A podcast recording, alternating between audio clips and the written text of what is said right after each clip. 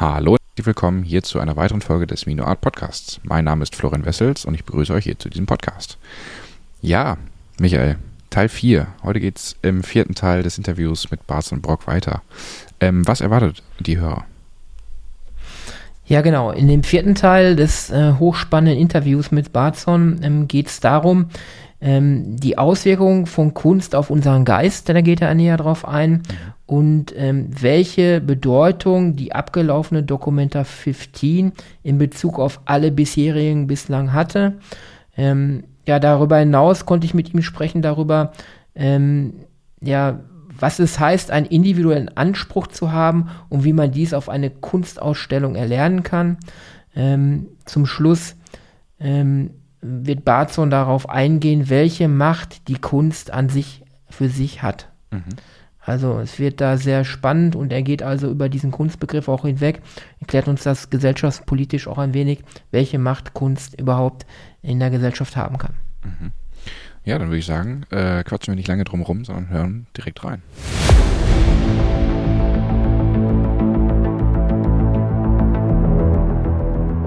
Lecker Kunst, leicht verständlich. Ein Podcast von und mit Michael Neute. Der Künstler Mino bringt dir moderne Kunst und Street Art aus den urbanen Hochburgen unserer Zeit in dein Wohnzimmer.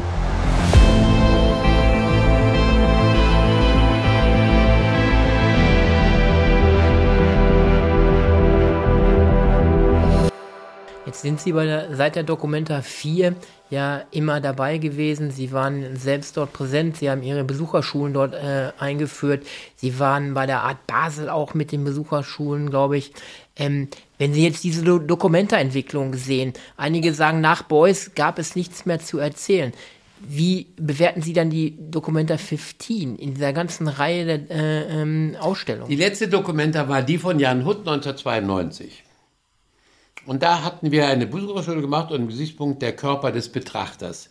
Denn jeder, der als Betrachter dort aufgefordert wurde, hinzugehen, anzusehen etc., war ja primär geprägt durch sein eigenes Begehren, seinen eigenen Zustand. Habe ich Hunger oder bin ich gelangweilt, ja, oder was will ich da eigentlich, was ist mein Ziel?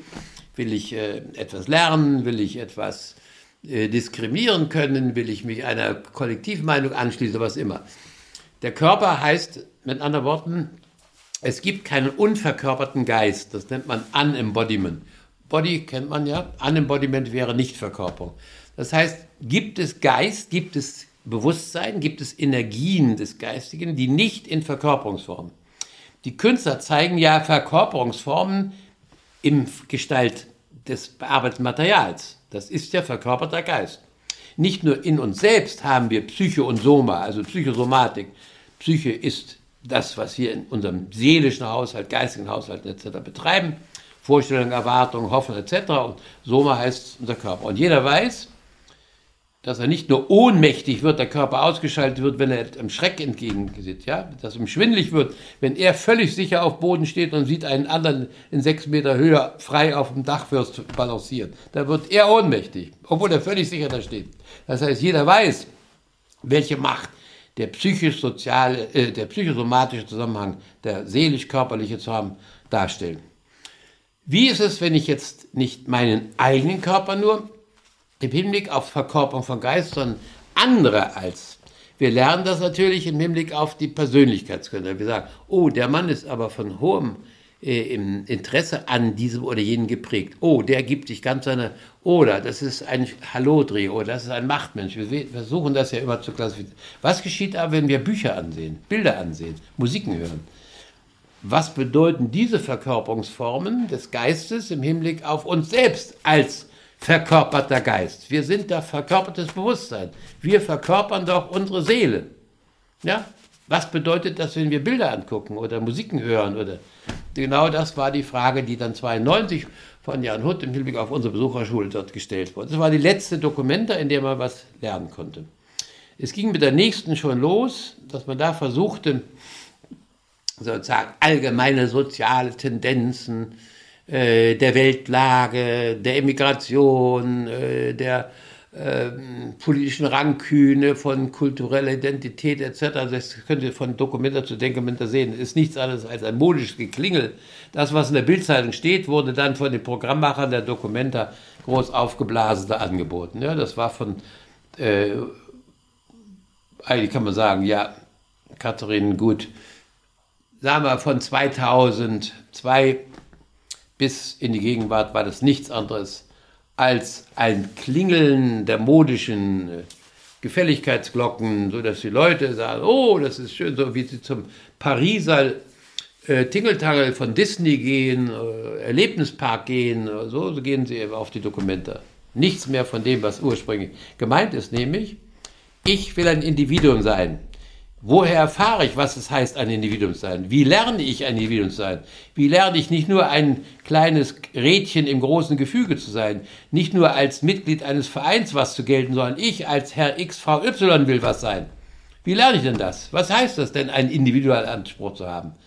Wenn es ganz pathetisch heißt, die leibliche Unversehrtheit, das Recht auf Leben und Gesundheit jedes Menschen, ja, das gibt es in der ganzen Weltgeschichte nur in Europa einmalig, nämlich jeder Mensch ist Unmittelbarkeit zu Gott. Das gibt es in keiner Religion, in keiner Kultur, nirgends. Nur im Christentum. Deswegen war der Christ, das Christentum die, der Ursprung für die Entwicklung dieses Verhältnisses von Kunst und Wissenschaft hier, Kultur dort, Autorität der Individuen aus Autoren hier und Kollektiventscheidung dort. Wenn jeder zum Gott unmittelbar ist, dann zählt ja jeder Einzelne und nicht als Mitglied der Kirche, nicht als Mitglied der Partei, nicht als Mitglied des äh, Finanzausschusses, sondern als dieser Mensch. Ja, wenn das heute durch die Konsumpropaganda jedem Menschen in Afrika oder Asien gepredigt wird, obwohl ja die Voraussetzungen dafür gar nicht erfehlen, sind ja nicht Christen. Was passiert denn dann? Dann erheben sie den Anspruch auf solche Individualität, indem sie tun, was alle tun. Die gleiche Schminke drauf, die gleiche Kleidung drauf und halten das für den Ausdruck ihrer Individualität. Das heißt, alle folgen dem Propagandamachenschaften der Reklame für Kosmetik, für Nahrungsmittel, für äh, Einrichtungsgegenstände etc., die Individualität versprechen und die besteht genau darin, es so zu machen wie alle anderen. Erfolgreich hat, wer sich gegen möglichst viele andere durchsetzt äh, als Beispielgeber. Wer mehr Follower hat als andere, ist der Führer. Mehr Follower haben heißt aber gerade keine Individualität zu haben sondern die anderen aufzufordern, sich zu unterwerfen. Das ist alles. Ja, und das ist die Weltgeschichte, so wie sie gelaufen ist. Bisher aber, im Hinblick auf die Tatsache, dass es so viele verschiedene Weltgegenden gab, dass Afrika kaum berührt war von dem, was sich in den USA tat, oder Indonesien wenig von dem, was sich in Zentralasien tat, etc., äh, sozusagen sektoriell die Welt aufgeteilt war. Aber seit es die äh, universalkapitalistische Allmacht Allgegenwart, Allzeitlichkeit, Allverfügbarkeit gibt als das große Programm, ist niemand mehr ausgenommen. Mit anderen Worten, wir können nicht darauf hoffen, dass irgendwo irgendwelche Kulturen sich erhalten haben, die etwas Besseres noch wissen, etwas Besseres noch können. Nein, es ist das gnadenlose Schicksal der Unterwerfung und der Gesetze der Natur. Und das halten die Leute für Erkenntnis, sich den Naturgesetzen zu unterwerfen. Die halten zum Beispiel die äh, jetzige äh, Diskussion um die Klimakatastrophe ja, für Menschen gemacht. Das ist absurder Quatsch. Denn in den Klimakatastrophen setzen sich die Naturgesetze durch und nicht die Menschen. Das heißt, das, was sie für die Katastrophe des Klimas halten, ist gerade die Macht der Naturgesetze und nicht die Macht der Menschen. Alle quatschen aber davon herum, ja, um, Anthropozän, die Menschen bestimmen die Weltgeschichte. Wissenschaftler aller Ränge, ja, sie sehen, wie als Funktionsträger von dem Geld, von dem sie leben, wie verblödet die Wissenschaft ist. Noch verblödeter als jeder Mensch auf dem Dorf. Denn da könnte man es wirklich anders wissen. Nein, das heißt, wir unterwerfen uns jetzt komplett der Einheit von Naturgesetzen und Kulturgesetzen, von Naturgesetz und Kapitalismus als Wirtschaftsform, von Macht des Stärkeren gegenüber jeder Art von Humanität etc. Jetzt komme ich nochmal zurück zu Documenta. Ähm, wenn wir an den Punkt kommen, 1955, Bode, Bode denkt groß. Der hatte aber ursprünglich doch einen anderen Gedanken, einen anderen Ansatz, als er damit begonnen hat. Ja, alle er Künstler wollte, haben einen anderen Ansatz. Ich sag's dir doch die gerade. verbotene Kunst hat er ja da eingebracht Eben. und wollte ja der Nachkriegsgeneration zeigen, was ist in den letzten Jahren davor im Krieg alles künstlerisch Ja, noch Krieg, entstanden. sondern 30er Jahre, ja, 20er Jahre. was ist ja. da entstanden, was ähm, ihr nicht mitbekommen habt? Der hat doch einen ganz anderen Ansatz. Und das wird so ja nicht es. fortgeführt auf der Nein, Dokumenta. Das heißt ja, die Mächtigen sind die Leute, die darüber bestimmen, wer die Dokumenta machen kann. Ja, es geht nicht um Kunst, es geht nicht um Wissenschaft, es geht um die Macht derer, die entscheiden, wer diesen Firlefanz für sie realisiert. Haben Sie Kunst gesehen? Nein, es gab ja keine, ich sag's doch immer wieder, es gab absichtlich ja nichts als Kunst zu sehen. Da es um die Kollektivautorität geht, also um Kulturentscheidung, Kulturidentität etc., dann kann es ja gar keine Kunst geben und auch keine Wissenschaft, weil die abhängig ist von Autorität durch Autorschaft, von Individuen und nicht von Kulturkollektiven. So kam es mir auch vor, dass Workshops im Vordergrund standen, ähm, mitmachen, Ja. ähm, äh, Alles abhängen. Kultur, wie Kindergarten oder Behindertenbetreuung oder Alternative Abled People, ja, das heißt, man darf ja nicht sagen behindert, sondern Alternative Abled. Schön, das ist als verständlich als ein Human Touch äh, Erzählung.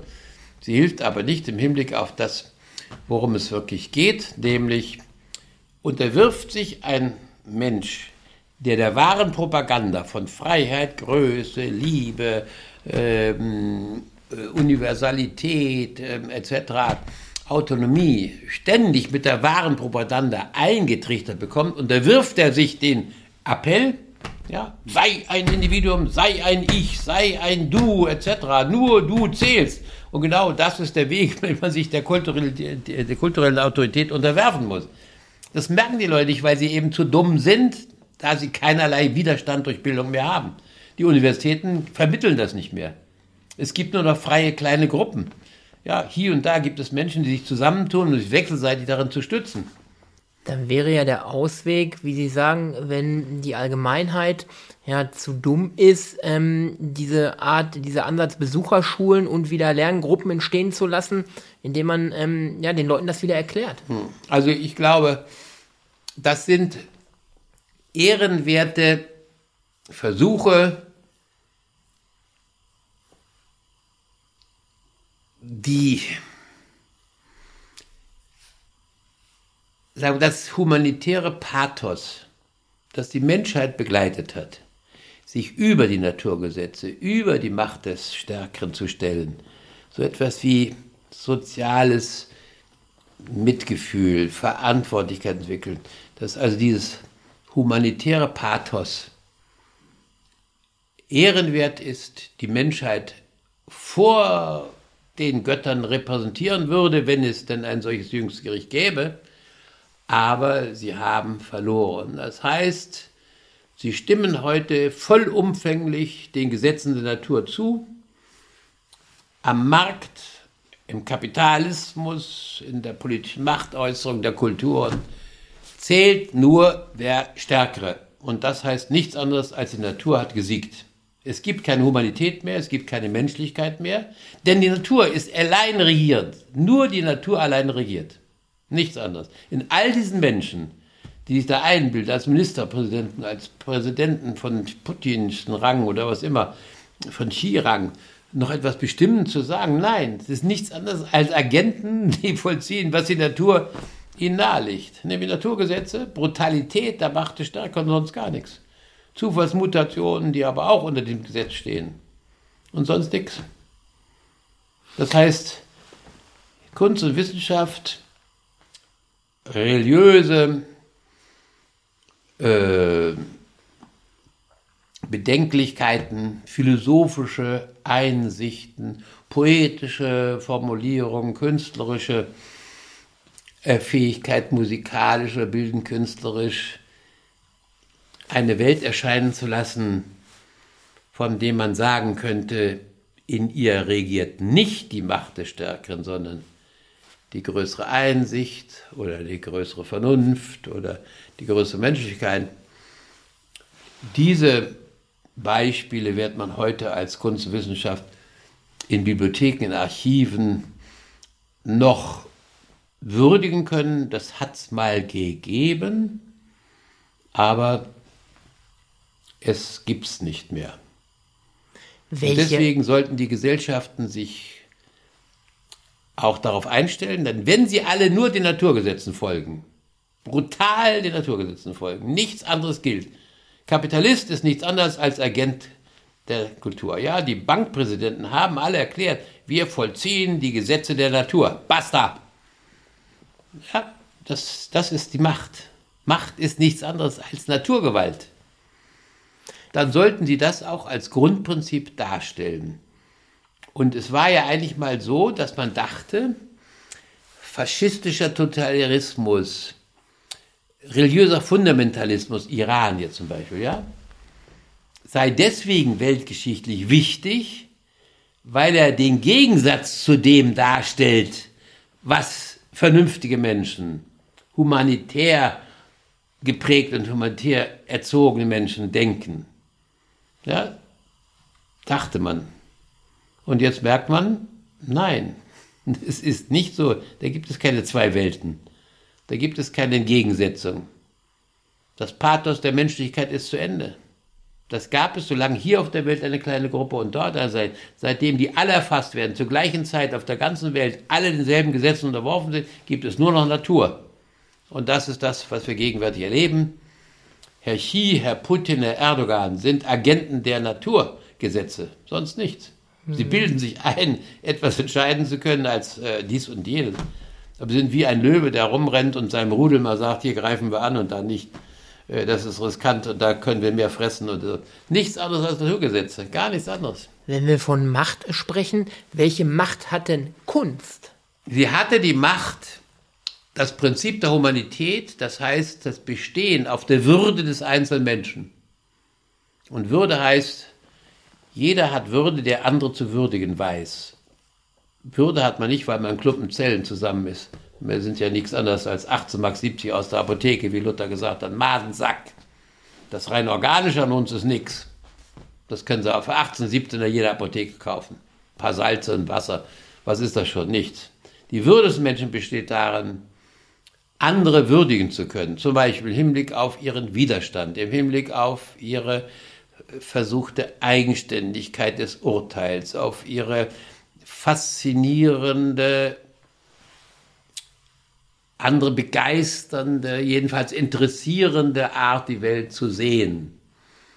Jedenfalls anders als es das Diktat der Kirchen, egal welcher Kirchen, ob es buddhistisch oder hinduistisch, ob es buddhistisch oder christlich war, völlig egal, jüdisch oder äh, Bantu, völlig egal. Das heißt, eine Welt, die darin besteht, dass ein einzelner Mensch in der Lage ist, sich der Welt gegenüber zu zeigen. Hier stehe ich, ich stehe da, ich. Dieser kleine einzelne Mikro, also nicht mal ein Pünktchen, sondern ein Scheiß, Fliegenscheiß oder was immer. Nichts bin ich, gar nichts. Und ich behaupte, dass ich etwas von der Welt sagen kann, verstehen kann, weil ich ja gerade weiß, ich bin ohnmächtig, ich bin nichts. Dann ist es interessant, wenn alle Menschen sich so erleben, zu wissen, wie wird man damit fertig? Und das war das Beispiel der Künste. Wie wird man mit Ohnmachtserfahrung fertig? Wie wird man mit sehnsuchtsverzehrend, von Energien der Selbstzerstörung fertig, von der latenten Verführung zur gewalttätigen Lösung. Alle Leute, die um sich schießen, sind ja nichts anderes als verzweifelte Leute, die sagen, ja gut, es bleibt mir ganz anderes mehr übrig, als zur Kalaschnikow zu greifen. Obwohl sie es gar nicht wollen. Ich bin überzeugt, dass nahezu 100 Prozent der Leute, die um sich schießen, nichts anderes sind als total verzweifelte, an der Vernunft und Sicherheit, der Durchsetzbarkeit verzweifelte Menschen. Und dass deswegen diese Vorstellung von Urantrieb des Bösen völliger Quatsch ist. Da gibt es nichts, äh, was sich unterschieden ließ im Hinblick auf die Bösartigkeitsimplikationen von Herrn Erdogan, äh, Putin oder Xi gegenüber Frau Nachbarin Ilse Meyer und äh, Herrn Hans Friedrich oder was auch immer. Nein. Es sind die objektiven Bedingungen der Situation, in der Menschen leben. Und gerade wenn sie ein Pathos entwickeln, wenn sie eine Würde entwickeln wollen, wenn sie auf etwas als Ziel, großes menschheitlich gedachtes Ziel, und sei es eine Offenbarung, ausgerichtet sind, dann aber erfahren müssen, dass sie damit nichts, buchstäblich nichts erreichen und bewegen können, dann greifen sie zu dem letzten Mittel äh, der Selbstbestrafung, denn alle Täter, die andere töten, wollen sich selbst auslöschen. Sie sind eigentlich Leute, Mörder sind Menschen, die den Selbstmord nicht wagen, außer über die, den Vorwand, andere getötet zu haben, um sich selbst töten zu müssen. Das ist alles. Wenn Sie jetzt die Möglichkeit hätten, die Dokumenta 16 zu kuratieren, nach Ihren Vorstellungen, ja. wie würde die aussehen?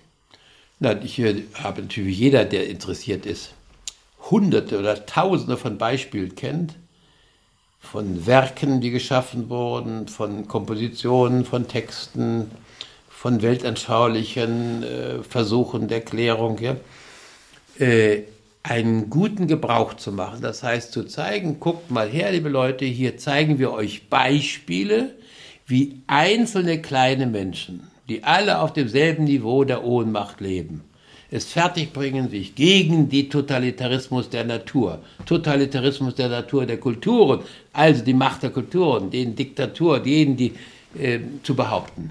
Das wird gezeigt. Kommt her, ihr seht, ihr könnt ermutigt werden, wir zeigen euch, wie einzelne kleine Menschlein, die wir alle sind, es fertigbringen, trotzdem bei Verstand zu bleiben, nicht um sich zu schießen, nicht äh, Klamauk zu machen, sondern mühselig genug, aber immerhin ausgerichtet auf ein Ziel, zu klären, worum es ihnen gehen kann, wenn sie als Individuen antreten gegen die päpstliche kirchliche Dogmatik, gegen die politische, fundamentalistische, religiöse Behauptung etc. Was es überhaupt ein, heißt, ein Mensch zu sein. Und das kann man, also jeder von uns, der, der sich da umtreibt, kann heute sagen, es gibt Tausende von grandiosen Werken, die geschaffen worden sind. Tausende. Es gibt tausende Werke, das Sie sich mal vorstellen. Allein in Europa, also gibt es so viel, dass erstrangige Werke zur Verfügung ständen, die den Menschen Beispiele für diese Fähigkeiten geben.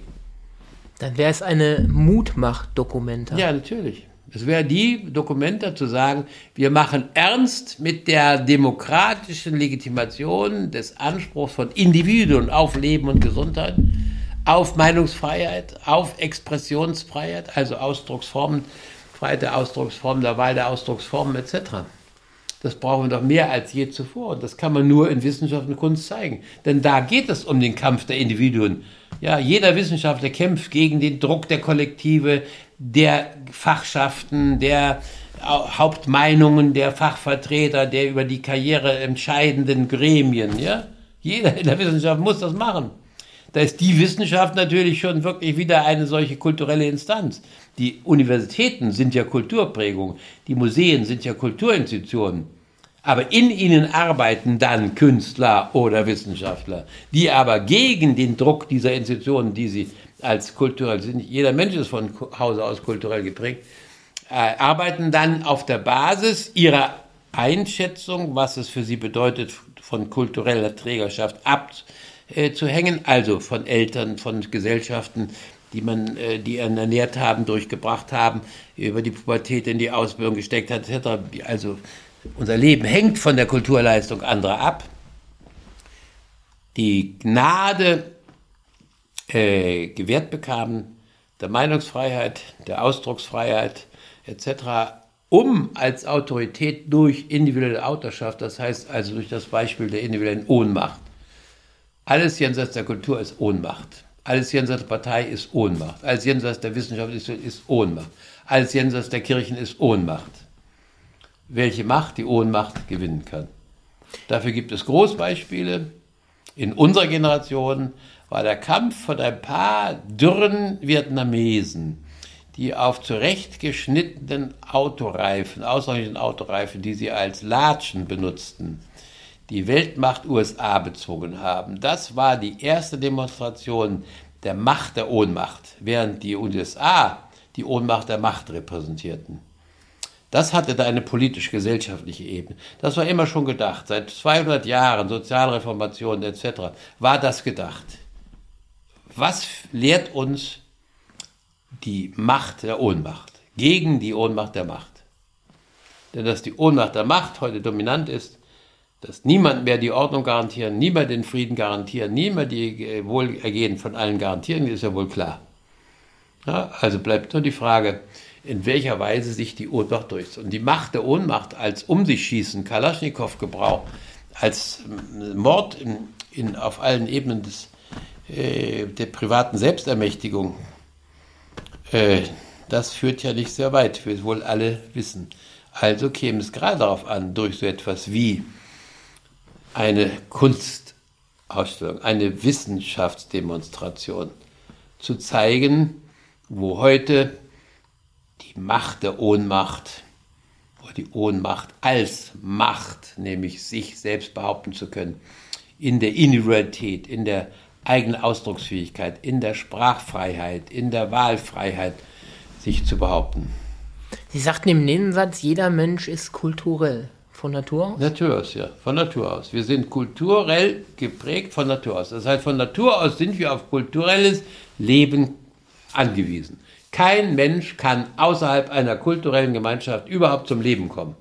Er kann zwar irgendwie geboren werden, aber er würde keine drei Monate überstehen. Alle sind abhängig davon, dass sie in einer Kultur aufwachsen. Glaubensgemeinschaft, Sprachgemeinschaft, Kochgemeinschaft etc. Und dann kollidiert der Anspruch der Einzelnen mit den Entscheidungen der Kollektive. Man merkt plötzlich, oh, das ist aber blödsinnig, warum müssen wir das so machen, wenn man es doch viel besser so machen kann. Also besser in verschiedensten Hinsicht.